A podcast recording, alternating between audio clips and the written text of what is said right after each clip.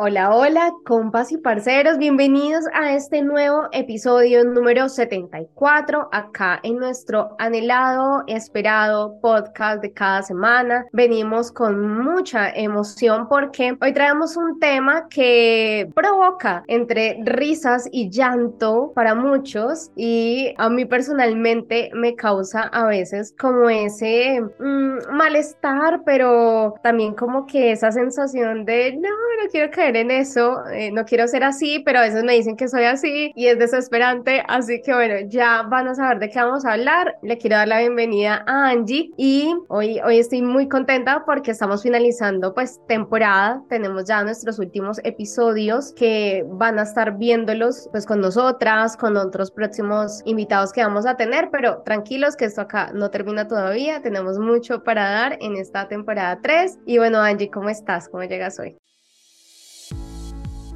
Entre compas y parceros. Este es un espacio para jóvenes donde hablaremos de esas cosas que nos pasan y creemos que nadie nos entiende. Yo soy Angie de México y yo Rocío de Colombia. Vivimos en países diferentes, pero casi a nuestros 30 pasamos por situaciones muy similares. Queremos escucharte. Atrévete a contarnos tu historia. Hola Rocío, hola nuestros compas y parceros que cada semana nos escuchan o nos ven. Pues llego contenta, te decía ahorita que este número del episodio es mi número favorito, no sé por qué, pero espero que este episodio esté muy bueno. Sé que mucha gente va a lo mejor a sentirse identificado, tanto en su propia persona como lo que han recibido o el trato con las personas con las que viven y conviven, no sé, porque en Facebook, Rocío, tuve muy buenas respuestas de este tema, así que hay mucha tela de dónde cortar. Vamos a darle, pues que está bien interesante. claro que sí, y como ya lo pueden notar y seguramente en el título del video, y vamos a hablar hoy sobre el victimismo, sobre hacerse la víctima. O sea, cómo es eso de que la gente se hace de cierta manera provocando conscientemente o bueno, a veces inconscientemente una emoción que obviamente molesta a los demás, que la hacen ser una persona que, a ver, es que yo digo, si a ti te dicen, déjese de hacer la víctima, uno dice como, o sea, estás muchas veces vulnerando mi emoción, ¿cierto? Como expreso mi emoción. Pero por otro lado, depende cómo veas esta situación, este contexto, pues hay mucha gente que abusa de expresar sus emociones o de cómo las comunica. A nosotras nos parece muy curioso que este, o a mí personalmente me parece muy curioso este término de hacerse la víctima, de hacerse o de querer producir algo, porque obviamente en la sociedad y actualmente y por muchos memes, por muchas canciones, por muchas situaciones que hemos visto en redes, sociales es que se ha visibilizado mucho más esto de, hacerse la víctima. Obviamente, vamos a hablar un poquito sobre qué es ser víctima de algo, que es muy diferente a querer victimizarse todo el tiempo por situaciones donde no nos queremos hacer responsables, básicamente. Sí, mucho trasfondo, ¿no? De este hacerse la víctima. ¿Con qué intención lo estoy haciendo? Y cuando lo hacemos de manera inconsciente, creo que puede pasarnos a la mayoría de las personas que de manera inconsciente lo hacemos. Pero hay alguien que sí lo hace con alevosía y ventaja para conseguir algo, para manipular, porque ya le tenemos bien agarradita la medida a las personas, ¿no? Si hago esto, si me pongo en este plan, sé que voy a conseguir esto. Es manipulación pura. Es como un análisis de la persona y decir, a ver, sé que por aquí te puedo llegar, cabrón, y te voy a llegar por ahí. No sé. Es como una conducta problema, pudiéramos decirlo, si se repite en muchas ocasiones, si no tiene medida, si lo hacemos con esa alevosía y ventaja de chingarnos al otro. Y se presenta mucho. Y lo podemos ver desde que somos niños en nuestras casas, con nuestras abuelas, tías, primas, con todo mundo. Y yo creo que a veces llegamos a normalizarlo, ¿no? O como que a creer que así podemos conseguir las cosas que queremos. ¿Cómo puedes identificar, por ejemplo, Rocío, o cómo has identificado a lo largo de tu vida? Cuando alguien se está haciendo la víctima? Mira, tú mencionaste algo muy importante y es que precisamente es desde niños que empezamos a tener ciertos comportamientos, patrones, conductas que son socialmente aceptadas tanto por nuestra familia, por la sociedad en general, lo cual produce que nosotros crezcamos con esa visión de, ah, ese patrón me servía cuando niño, ahora cuando grande también lo voy a seguir repitiendo. Entonces, por ejemplo, el caso de los niños, ¿cómo me doy cuenta cuando un niño, por ejemplo, un niño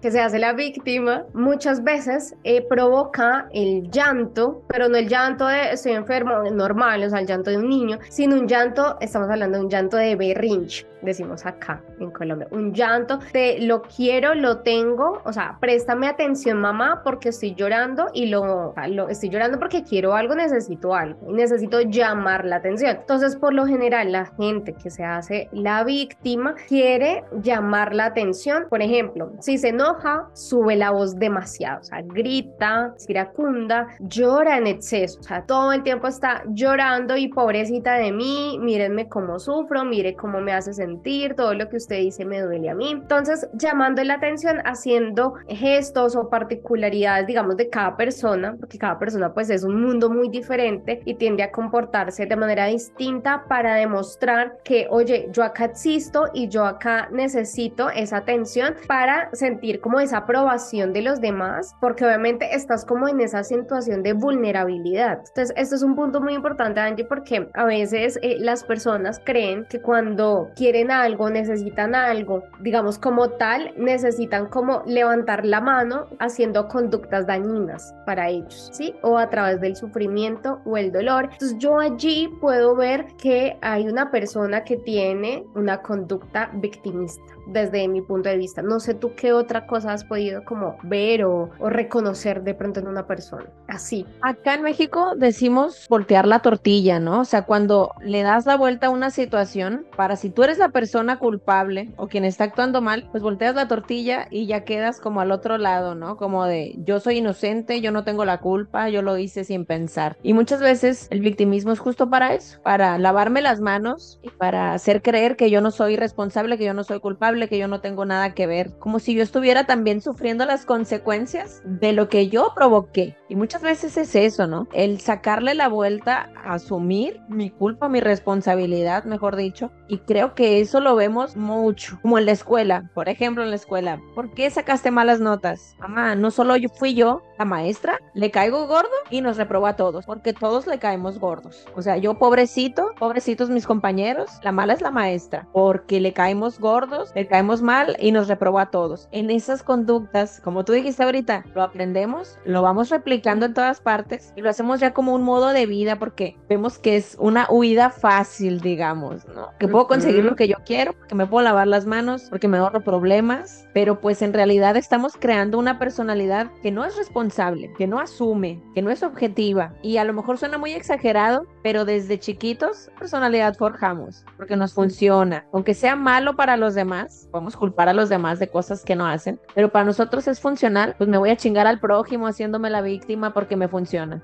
Claro, y eso precisamente es generar compasión, de que todo el mundo vea en ti a alguien que necesita de esa salvación, de esa protección, porque pobrecito de mí, mira, ella le pasa todo lo malo, ella cómo sufre, mira cómo la hacen sentir, ella es muy emocional, hay que comprenderla, porque ella es así, porque se le da la gana de ser así, y punto y se acabó, entonces pobrecita, o pobrecito también, pues porque hay hombres, o sea, uno por lo general, y, esto es muy marcado también en la sociedad y es que dicen que las mujeres somos las más dramáticas, las que más hacemos show o un drama o, o que lloras eh, demasiado o estás haciendo demasiado show porque simplemente eres mujer y expresas así tus emociones, pero los hombres como que no se ve tanto cuando se hace la víctima o como que no se reconoce tanto, pero también hay casos y esto lo vamos a ver. Entonces, eso es lo que busca precisamente una persona que se quiere hacer la víctima y es que sientan compasión por ella. Y recordaba también, ahorita que mencionabas lo de los niños, porque es muy importante ver de dónde nace todo esta, mm, para mí, y también he leído, y tú me dirás como psicóloga, que es un trastorno de la personalidad, porque también es ser doble cara, una, tener una doble personalidad, porque eh, estuve pues leyendo un poquito sobre el tema también, y pasa eso cuando somos niños, que cuando tenemos hermanitos, por ejemplo, casi siempre nosotros peleamos con nuestros hermanos, es normal cuando somos chicos o somos más o menos de las mismas edades. Y cuando un hermanito nos hacía algo, íbamos a contarle a la mamá, pero entonces le íbamos a contar a la mamá que era nuestro otro hermanito el que nos hacía el daño, ¿cierto? O incluso ahora grandes, cuando le contamos a nuestras amigas, a nuestros amigos, a nuestra familia la situación con nuestra pareja, le contamos la historia desde mi visión de víctima, porque es la otra persona la que me hace el daño a mí, ¿cierto? Entonces, pero es que eso es particular, Angie, porque es por lo general en casi todas las personas que pasa eso. O sea, es como yo necesito tener como esa armadura de protección donde yo tengo la razón y lo que la otra persona diga es lo que me está afectando a mí. O sea, es, es fuerte. Yo creo que es tener un grado de conciencia muy alto cuando una persona aprende a reconocer sus equivocaciones, sus errores y es capaz de decir, oye, no, yo me equivoqué y así mismo te lo cuento eh, o se lo cuentas a la otra persona y acepto lo que te pasa, lo que tú decías de, de ser responsables. Pero bueno, Angie, acá este tema está muy interesante y yo quiero que nos sinceremos porque está bueno, está bueno. Vamos a entrar a tu, a tu sección más anhelada, la hora cuchi cuchi, pero dila tú por favor que nos encanta escucharte. Vámonos pues a la hora cuchi cuchi de este episodio, la pregunta incómoda.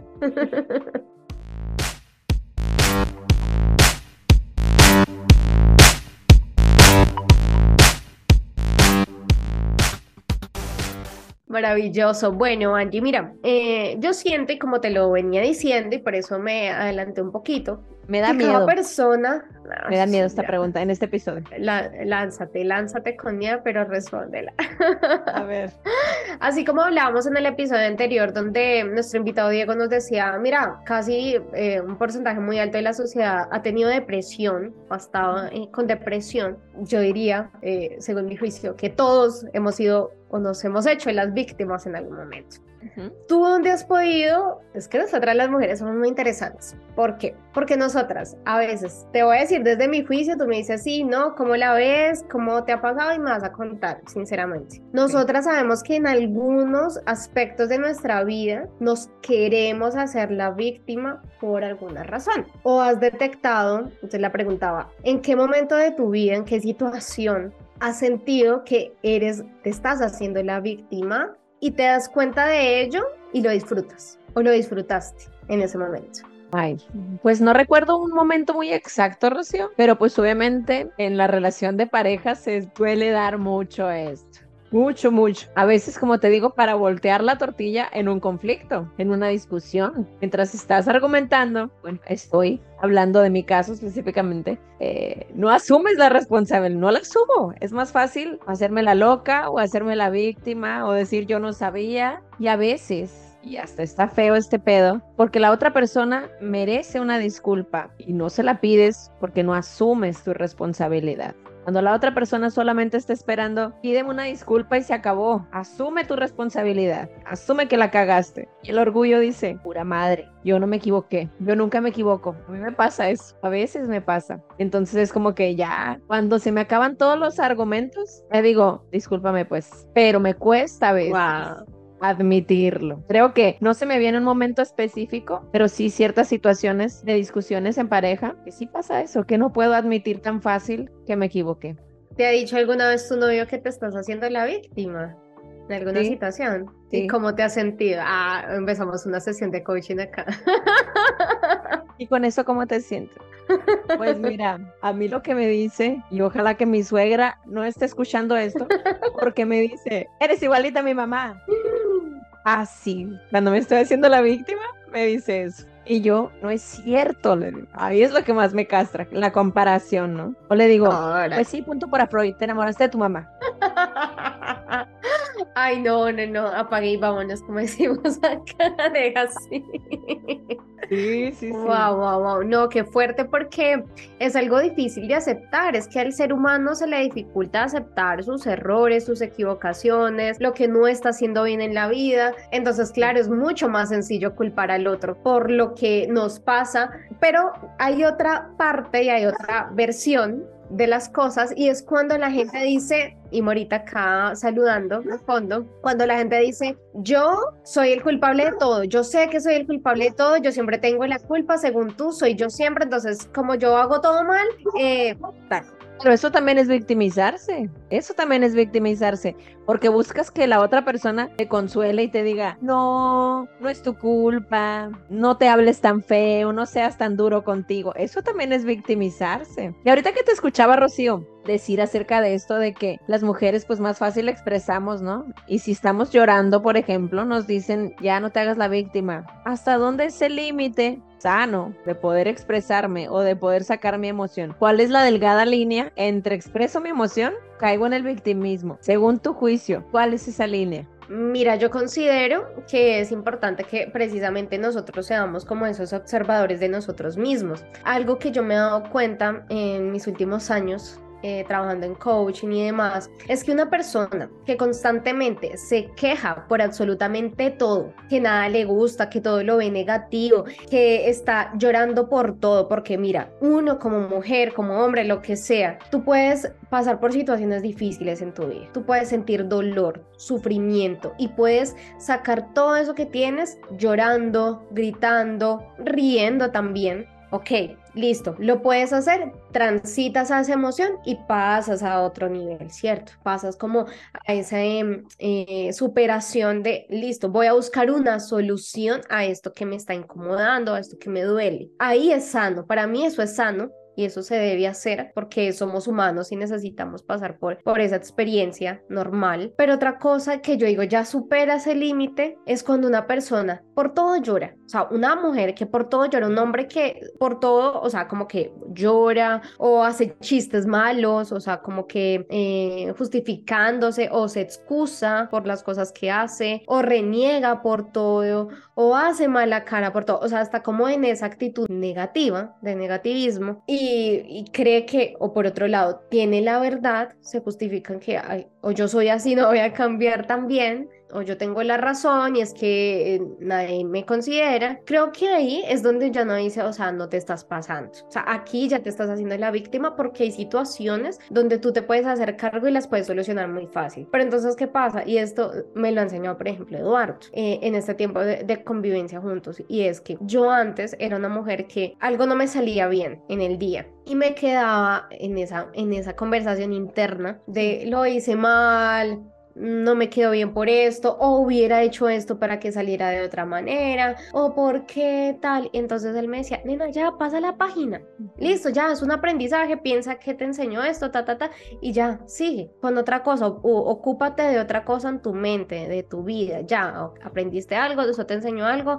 listo, si quieres llorar, listo, llora rapidito y dale, o bueno, como que tómate el tiempo para ti, pero ya como que continúa adelante, porque entonces te quedas enganchado con esa emoción, con esa sensación. Y entonces, y hay gente, Angie, que no es solamente un día, sino que puede durar semanas con eso. Y entonces ahí es donde llega la culpa, la culpa, la culpa, y es donde uno dice, no, esto ya es demasiado tóxico, es dañino. Y además que eh, pasa mucho también cuando uno no se perdona incluso uno mismo, no supera esas cosas y sale como en conversaciones con pareja, con la familia. Ay, pero si ve, ay, pero si no lo hubiera hecho, ay, pero como lo hizo así, ay, pero no sé qué. Entonces creo que ahí es donde uno dice, uy, no, ya se pasa del límite y además que tú con el tiempo vas conociendo a la gente cuando se aprovecha y vuelve esto de serse víctima o hacerse la víctima como un mecanismo de manipulación para obtener lo que quiere. Ahorita que te escuché decir eso, me recordó a un comentario de los que dejaron las personas en Facebook,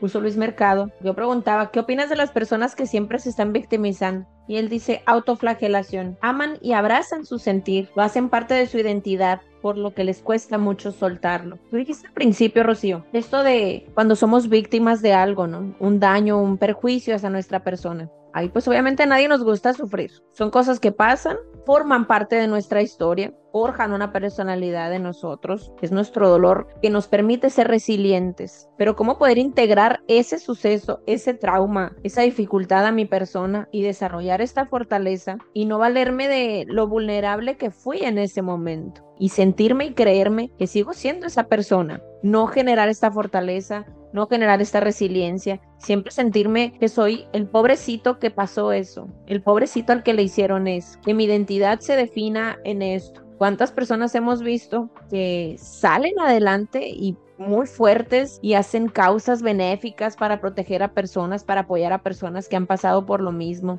Nos identificamos con el dolor Y estoy leyendo un libro que habla de eso, que dice que nos creemos el cuerpo del dolor, que nos identificamos tanto con eso que creemos que es lo que somos. Y vamos por el mundo pregonando, ¿no? Me pasó esto, o la gente me hizo esto, pobrecito yo. Generamos esta lástima y, y a mi punto de vista es muy feo que las personas te tengan lástima. Escuché también una vez una frase que decía, si tú le cuentas tus problemas a más de dos personas, tú no necesitas ayuda, tú necesitas atención. Como los médicos, cuando te dicen, ve a una segunda opción, ve a una segunda opinión. No te dicen, ve a una tercera, ve a una cuarta, ve a una quinta, porque eso ya sería mitote. Ya no sería algo objetivo, ya no sería evaluar entre opción A y opción B. Sería como pregonar nuestra pena, ¿no? ¿Y para qué? Realmente, ¿qué de benéfico te deja que las personas te vean para abajo o te vean con compasión, con lástima? Está bien cabrón todo el trasfondo que hay. Sí, claro, porque mm, de verdad que te escucho y pienso que incluso como humanos, o sea, en las relaciones que tenemos con los demás y como se ha normalizado esto de, ay, se está haciendo la víctima como este meme que salió de no se haga la víctima y como que es todo risa, ¿no? Y es como, ay, se hace la víctima porque le gusta y ella es así y qué risa y cómo nos divertimos y hay gente que se hace la víctima y lo disfruta y siente placer y estás haciendo el drama, pero por dentro te estás riendo y dices, ay, esto sí funciona, aquí lo tengo, aquí se queda conmigo, hace lo que yo diga, entonces este mecanismo de manipulación me está funcionando pero por dentro hay tantos vacíos internos y hay tantas personas que en medio de ese comentario que tú por ahí estás diciendo, ay, no se haga la víctima, pero realmente quizás tiene un problema mucho más profundo en su salud mental que necesita trabajar, que necesita no solamente un consejo, sino una terapia que también es muy importante. Entonces ahí es donde yo creo que no debemos catalogar también como esto de hacerse la víctima como un juego o como esto también que está muy de moda de, ay, los tóxicos, es que es la tóxica y que para todo hay canción y chiste y broma. Y no, yo considero que si realmente queremos hacernos responsables de nuestra vida, tenemos que hacernos conscientes de que hay temas muy serios que nos pasan todos los días y patrones que se están repitiendo en nuestra vida, que si no los detectamos a tiempo, nos pueden dañar todas las relaciones que tengamos, nos pueden afectar incluso en nuestro lugar de trabajo, con nuestra familia, con nuestros hijos y también en la educación a nuestros hijos. Por ejemplo, a los hijos, a, a, los niños de hoy en día, porque esos niños son los que van a crecer también con esa versión de, ay, me puedo hacer la víctima y todos se van a reír y me van a creer porque esto está de moda y qué chévere, ¿sí? O incluso muchos van a crecer creyendo de que no o que son demasiado vulnerables y que necesitan tener este mecanismo, ¿cierto? O que quizás no te ponen atención o no te prestan atención porque es así y como que todo el mundo lo toma de, recreo, de chiste y nadie le da como su lugar a esta situación. Entonces creo, Angie, que ahí es donde lo que tú mencionas que es muy importante rescatar y que siento que uno debe estar, si realmente quieres saber si te estás haciendo la víctima, como que todos los días revisar tus conversaciones internas, cómo te hablas a ti mismo y lo que hablas con los demás y todo el tiempo estás quejándote, criticándote, no agradeces, porque para mí el agradecimiento como que te va quitando todo eso de me pasa todo a mí, todo lo malo a mí, yo soy lo peor o necesito atención y por eso hago o me expreso de esta manera. Entonces yo creo que esos, esos detallitos pequeños son los que a uno lo van llevando como a otro nivel de conciencia. Sí, y también saber en qué momento y con quién poder desahogarnos, ¿no? Porque a veces no queremos hacernos las víctimas. A veces estamos nada más expresando nuestro dolor y la otra persona desde su intolerancia no nos escucha o nos juzga o nos invalida. No podemos comprender un dolor que nosotros nos sentimos y también saber con quién hablarlo. Si ya es algo repetitivo, que expresas tu sentir y la persona te dice, te estás victimizando y realmente no lo estás haciendo, pues también marcar tus límites y saber hasta dónde puedes contar con esa persona. Les voy a leer un poquito las respuestas de las personas que dejaron a esta pregunta del victimismo. Nos dice César Ramos, algo que tú acabas de mencionar. Traen la herida de rechazo y el abandono bien marcada. Esas personas necesitan terapia. Sí, nos dice Regina Durán, es más fácil victimizarse que ver el problema, aceptarlo y enfrentarlo. Al toro por los cuernos. Nos dice Ángela Ramírez, siguen creyendo que se merecen sufrir. Qué feo esto, ¿no? Están repitiendo, repitiendo el sufrimiento y el dolor. Nos dice Ana Lucuen, esas personas nunca se han hecho responsables de sus hechos o sentimientos. Dice Carla Holguín, opino que más que víctimas son manipuladoras y que se van por ese camino para tratar de conseguir lo que ellos quieren. Por último, Carlos Espinosa, querer dar lástima es algo muy ruin. Hay que ser conscientes. Ese es el pedo. Ese es el meollo de toda la vida ser consciente. ¿Desde dónde estoy siendo víctima? El por qué y el para qué, ¿no? ¿Qué pretendo ganar con eso? Ver qué me estoy causando a mí misma. Abrazar el dolor, como nos dijeron. Identificarnos con algo tan duro para nosotros. ¿Qué de benéfico nos deja? ¿Qué no suelto ese pasado que ya pasó? Y genera un mejor presente para mí. Parte del coaching, Rocío, es hacernos responsables. Es dejar de ser víctimas. Es comprometerme con estar bien yo. ¿Cómo podemos lograrlo? Y algo que me ha funcionado a mí en todo este tiempo, que de verdad uno se vuelve más consciente de lo que tiene, de lo que es, de lo que quiere, y es que le pongas un poquito eh, de más, o sea, de más energía, de más entusiasmo, de más amor, a todo aquello que te hace sentir bien, a todo aquello que te hace sentir mejor. Entonces, a mí me pasa, por ejemplo, que tú eres emprendedora, o sea, 24/7, yo estoy acá en la casa casi todo el día y yo tengo que estar limpiando, los perros me dejan muy, sucio el piso, ta, ta, ta, y a veces yo me quejaba mucho acá, eh, me toca hacer todo a mí, em, sí, como que la queja, ¿no? La queja, la queja, la queja, hasta que un día dije, ok, listo, ¿qué voy a hacer? Voy a agradecer porque también tengo personas que me ayudan, aunque yo no lo vea, aunque yo vea como el lado oscuro. Y ahora, ¿qué hago? Cada vez que hago o limpio, bueno, organizo el apartamento, me pongo mis audífonos y me pongo a escuchar música que me suban la energía. Entonces como que me hacen hasta bailar con la escoba, chévere, la paso rico, se me pasa el tiempo y estoy como en ese constante agradecimiento. Qué lindo tener una casa, qué lindo que yo pueda lavar platos porque comí, porque tengo con qué alimentarme. Qué lindo que tengo unos perritos que me acompañan, ¿sí? Qué lindo que tengo una pareja que me provee para la casa. Entonces, eso es muy bonito siempre mirar lo positivo y hacer más de eso que te gusta, más de eso que te hace bien y menos de lo que te causa heridas menos de eso que te causa dolor, porque entonces a veces nos enfrentamos a esas situaciones donde, uy, nos duele, nos hace daño y seguimos ahí, ahí, ahí, ahí metidos, metidos, metidos, hundidos. Entonces, no, haz de eso menos, que eso sea menos en tu vida, lo negativo. Y cuando te empiezas a ser agradecido y mirar todo lo positivo que tiene la vida, por más de que estés pasando por situaciones difíciles, que es necesario, como ya lo dijimos, afrontarlas, transitarlas, pero cuando te haces consciente de ello y empiezas a vibrar como en esa energía positiva, la vida te cambia total y empiezas a, a decir, ok, ya no soy víctima, sino soy responsable, estoy creando la vida que quiero y no la vida que me tocó porque es que así está el gobierno y no me ayuda, pues no. O sea, tú tienes la responsabilidad de crear tu propio destino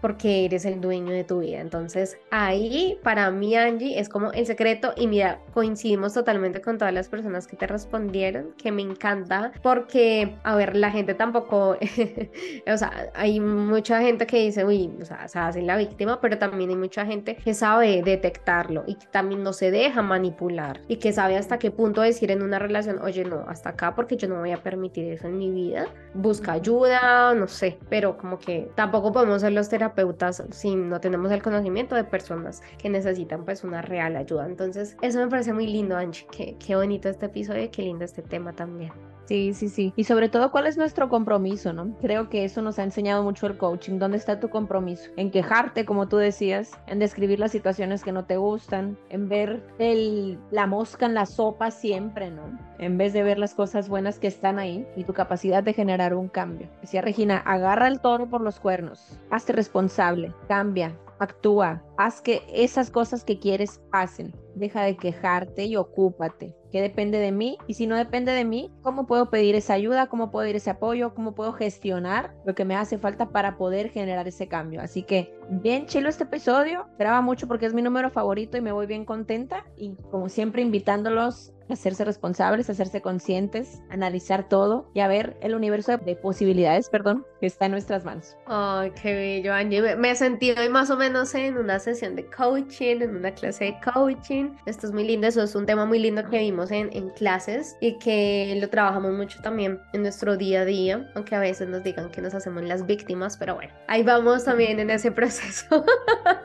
sí, sí, sí. Eh, así que Angie, compas y parceros, muchas gracias por acompañarnos acompañarnos en este episodio. Estoy muy agradecida con todos, con la vida, con Dios, con Angie, porque se puedan dar estos espacios para seguir abriendo mentes, transformando vidas, corazones de la manera en que cada uno pueda, con lo que tiene. Y nosotras obviamente nos vamos con el corazón llenito como en todos los episodios porque estos temas también nos ayudan y son de gran aprendizaje para nuestra vida. Angie, muchas gracias. Espero verte en el próximo episodio. Recuerden dar like, suscribirse, compartir, escucharlo, reescucharlo cuando lo necesiten también. Mejor dicho, aquí tienen 76 Angie, 74 episodios.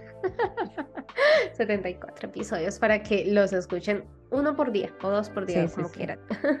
Muchas gracias, Rocío. Estuvo muy bonito este episodio. Muchas gracias por abrir tu corazoncito y gracias a las personas que siempre nos escuchan. Un besote para todos ustedes y nos vemos en el siguiente episodio. Bye. Besito, chao.